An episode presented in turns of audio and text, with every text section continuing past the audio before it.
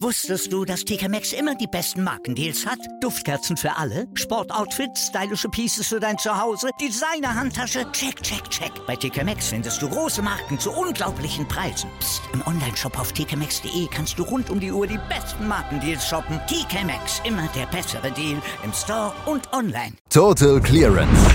Der Snooker-Podcast mit Andreas Thies, Christian Ömicke und Kati Hartinger auf meinsportpodcast.de. Sind wir wirklich bei den Welsh Open? Denn die walisischen Spieler sind gestern reihenweise zum Opfer gefallen. Kaum noch welche dabei und auch die prominentesten Akteure sind so langsam am Ausscheiden. Darüber müssen wir reden.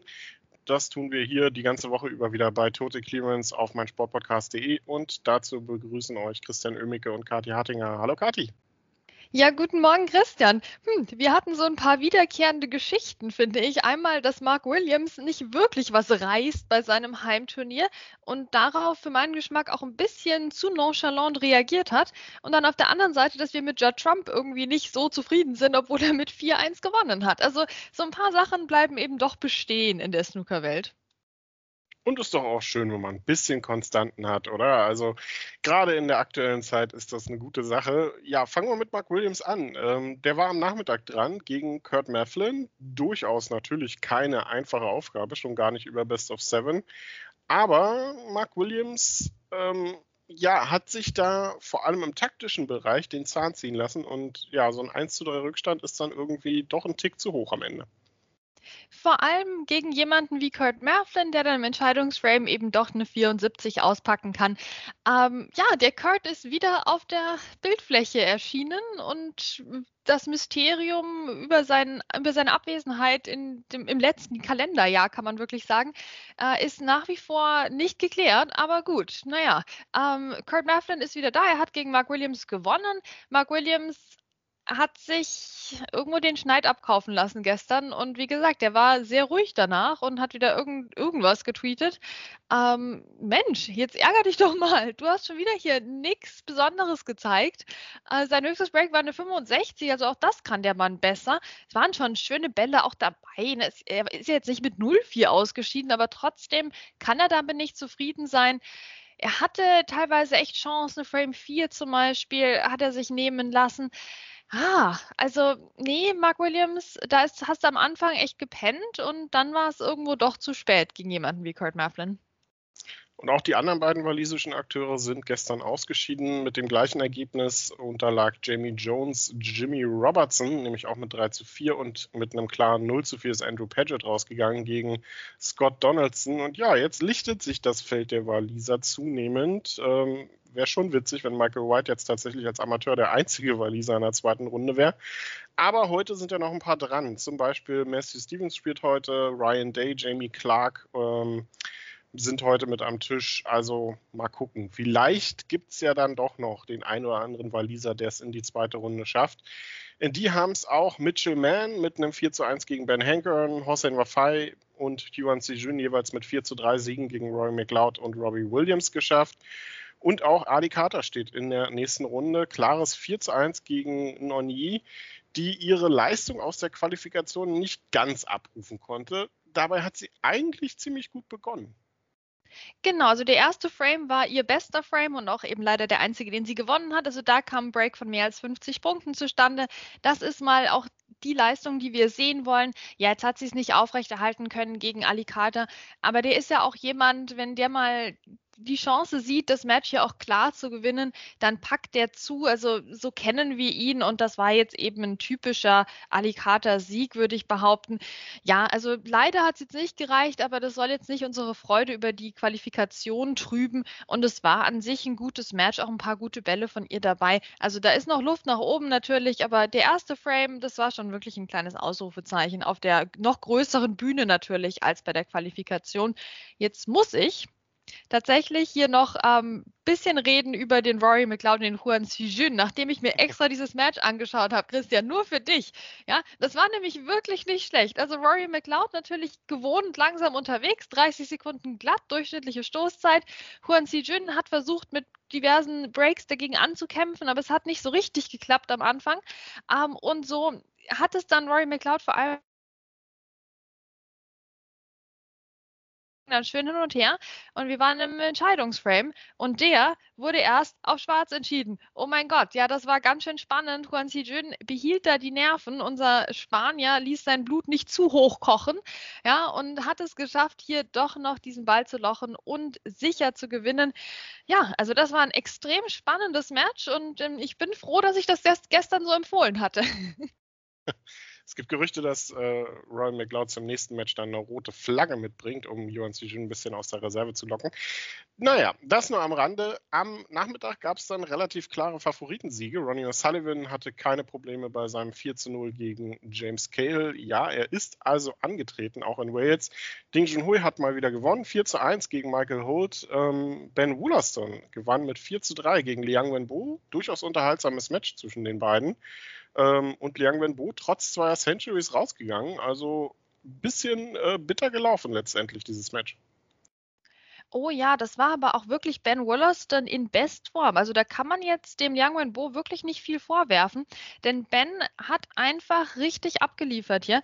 Ähm, schöne Breaks auch gespielt. Am Anfang war das Match sehr Break dominiert. Also es ging los mit der 139 von Yang Wenbo, dann kam Ben Wollaston mit der 64, dann die 116 von Yang Wenbo und dann die 57 von Ben Wollaston. Also man sieht schon, der Ben war immer so gute 50 Punkte drunter, mindestens.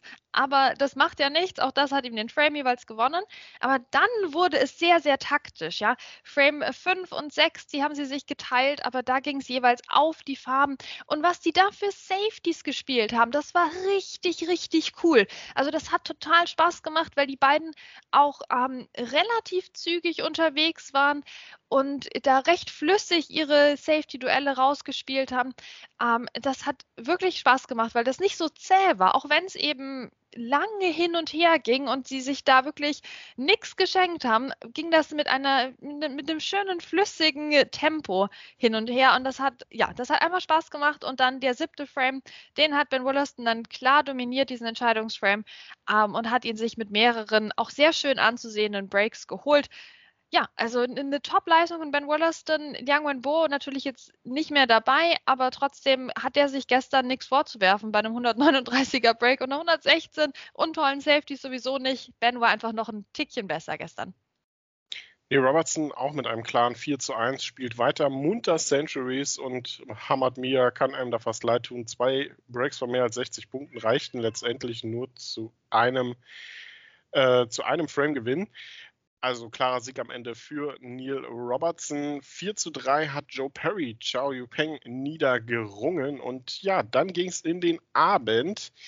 Und da gab es wieder ein paar Matches, wie du schon gesagt hast, die so ein bisschen eigentlich vom Scoreboard her gar nicht zum Meckern einladen. Aber Judd Trump gegen Craig Stedman, ähm, ja, also Judd Trump hat zum Ende brillant gespielt, zwei Centuries, das war toll anzuschauen. Aber der Start war wieder also vor allem der zweite und der dritte Frame so, so stotterig von Judd Trump. Also so richtig rund läuft es bei dem im Moment nicht. Das sieht alles mehr nach Arbeit aus als nach Leichtigkeit.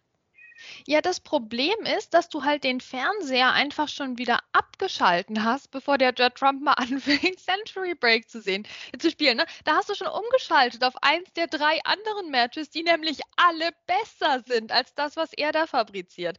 Also Judd Trump braucht im Moment so lange, bis er mal reinkommt in den Match und ist am Anfang so fehleranfällig. Das ist schon echt anstrengend und auch zum Zugucken. Ja, Craig Stedman, Mensch, Christian, da, der wäre doch mehr gegangen, gerade wenn der Judd Trump eben so rumstottert. Ah, also der Craig Stedman aus Berlin hätte das gestern gewonnen, aber gut, der Craig Stedman aus Berlin war auch so gut, dass er eigentlich gar nicht mehr Craig Stedman war. Ne? Also man hat das so, so aufblitzen sehen im zweiten Frame. Da hat er eine schöne, blitzsaubere 70 gespielt das war wirklich, das war wieder Craig Stedman, wie wir ihn eigentlich sehen wollen. Aber ja, also das, das Übersinnliche hat er dann doch nur einen Frame durchgehalten gestern und so ging es dann mit 1 zu 4 aus. Und wenn halt Judd Trump mehrere Chancen gebraucht hat, dann hat ihm Craig Stedman die gegeben und noch eine obendrauf. Und so war das dann eine klare Angelegenheit. Am Schluss konnte er auch nichts mehr machen. Also ich meine, wenn der Judd Trump die Century Breaks auspackt, dann weißt du, das Ding ist gelaufen. Aber ja, ich würde gerne den Berliner Craig Stedman doch noch ein bisschen länger sehen als für den einen Frame. Ja, das würde Kirk Sedman wahrscheinlich auch so unterschreiben. Matthew Selt hat mit 4 zu 1 gegen Mark Davis gewonnen, Jack Lisowski 4 zu 2 gegen Chris Wackelin und Jang Anda mit dem gleichen Ergebnis spät in der Nacht gegen Mark Joyce. Das äh, war nicht unbedingt das flüssigste Duell zwischen den beiden. Ähm, es gab dann noch drei Matches, über die ich gerne reden würde. Zum einen äh, Mark Allen gegen Julian Boyko. Ähm, Julian Boyko hat äh, sehr interessante Interviews diese Woche gegeben und auch sehr ehrliche. Äh, der hat ein bisschen andere Sorgen gerade als Snooker. Ähm, aber gestern muss er sich schon ein bisschen vorwerfen lassen, seine Chancen nicht genutzt zu haben. Also in allen vier Frames, er hat 0 zu 4 verloren gegen Mark Allen, in allen vier Frames hat er eigentlich entweder die erste Chance oder mindestens zwei weitere gute bekommen, aber hat das nicht in vernünftige Breaks ummünzen können.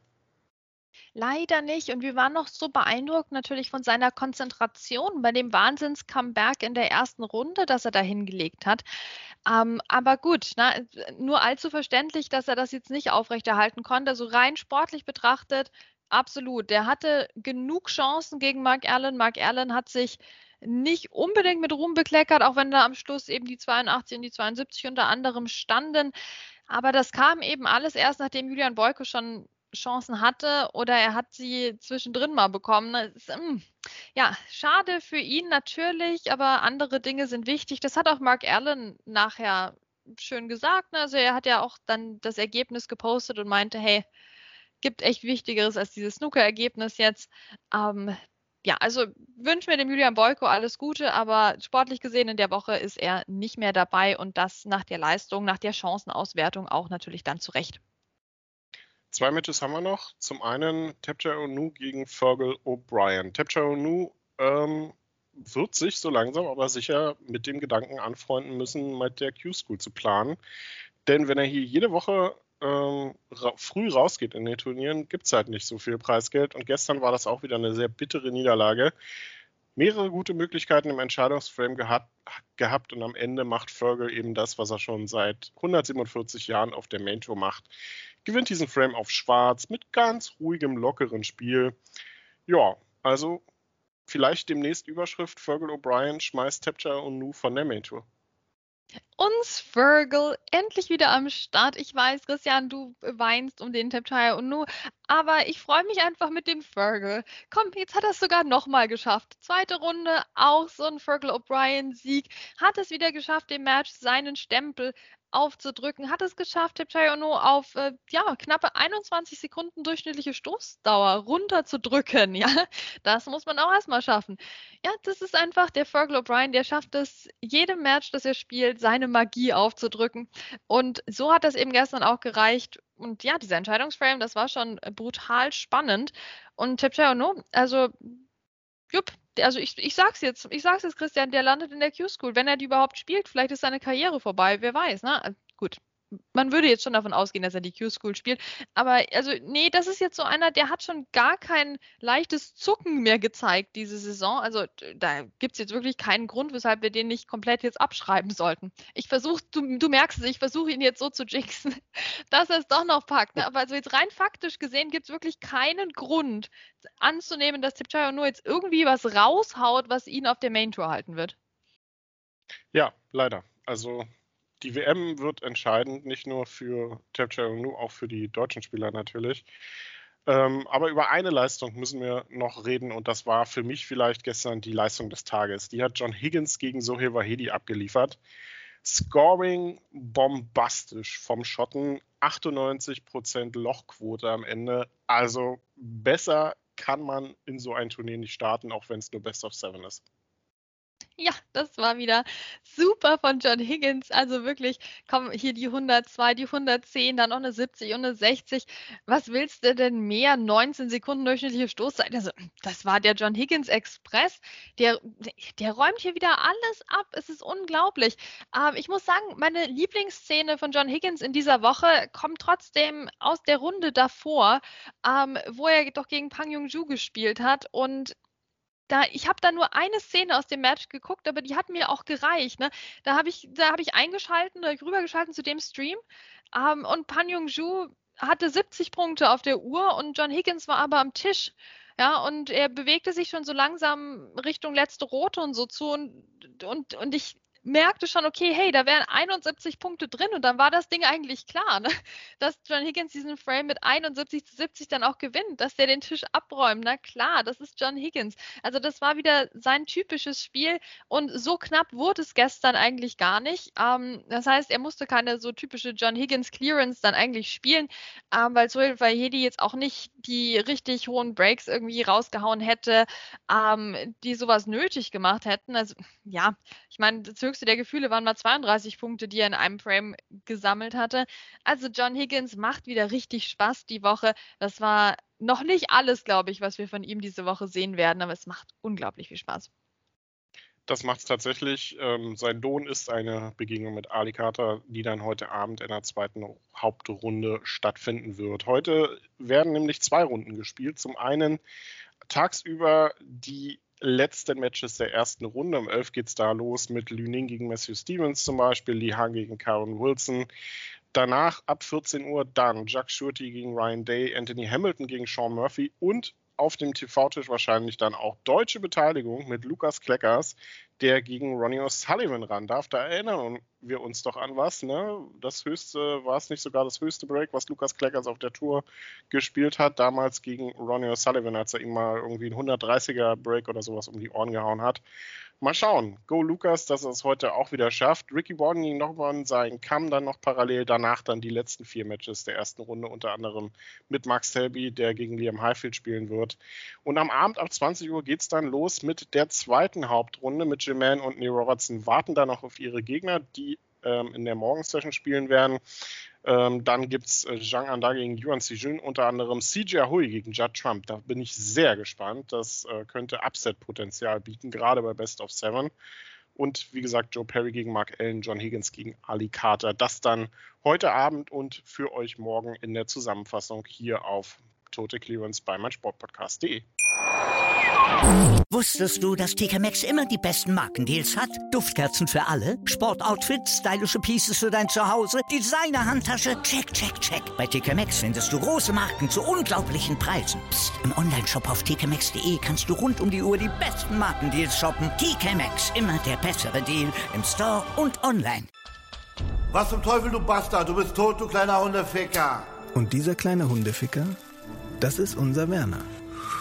Ein ganz normaler Berliner Kleinstkrimineller, der dann aber im Knast das Ding seines Lebens dreht. Una Fantastica Risetta Perla Pizza. Er klaut seinem Zellengenossen ein Pizzarezept. Aber nicht irgendeins. Und mit dem eröffnet Werner dann die beste Pizzeria Berlins. Doch Werners Glück ist nur von kurzer Dauer. Denn es hagelt Probleme. Werners Pizzaparadies. Erstmals großes Kino- und Podcast-Format. Mit fetter Starbesetzung. Alina But, Kida Ramadan, Edin Hasanovic, Oliver Koritke, Ralf Richter, Ben Becker, Winfried Glatzeder, Anna Schmidt und viele mehr. Abonniert die Scheiße. Jetzt macht schon, mach! Total Clearance. Der Snooker-Podcast mit Andreas Thies und Christian Ömicke auf meinsportpodcast.de.